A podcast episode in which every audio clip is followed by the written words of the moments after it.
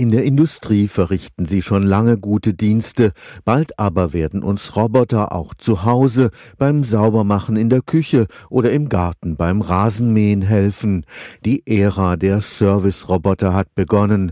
Erfahrungen in Japan zeigen, dass Roboter vor allem in der Pflege älterer und kranker Menschen auf dem Vormarsch sind.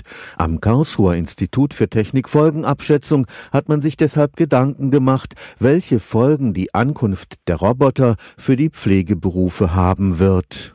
Robotersysteme in Kombination mit menschlichen Pflegekräften, einfach weil wir sehen, dass die Anzahl der Zupflegenden in Zukunft steigen wird und einer eher stagnierenden, wenn nicht sogar abnehmenden Anzahl von Pflegekräften gegenübersteht. Professor Michael Decker arbeitet am Institut für Technikfolgenabschätzung des Karlsruher Instituts für Technologie.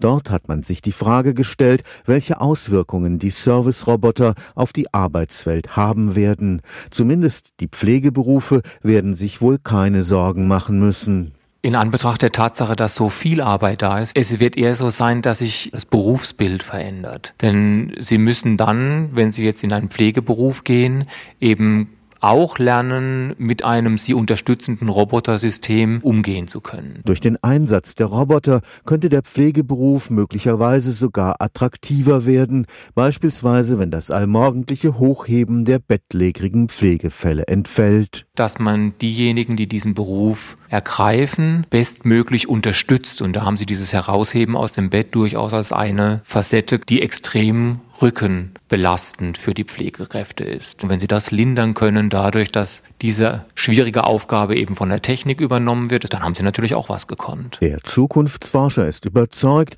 in absehbarer Zeit werden Roboter den Menschen in der Pflege nicht ersetzen können. Das ist in der Mannigfaltigkeit der Tätigkeiten, die da zu erledigen sind, aus der heutigen Sicht schwer vorstellbar, sondern es ist diese Kooperation, die typischerweise angestrebt wird. Und da gilt es eben genau die Kooperationszusammenhänge zu finden, die sowohl für den Mensch akzeptabel sind, die aber gleichzeitig den anderen Part der Roboter auch schon bringen kann. Stefan Fuchs, Karlsruher Institut für Technologie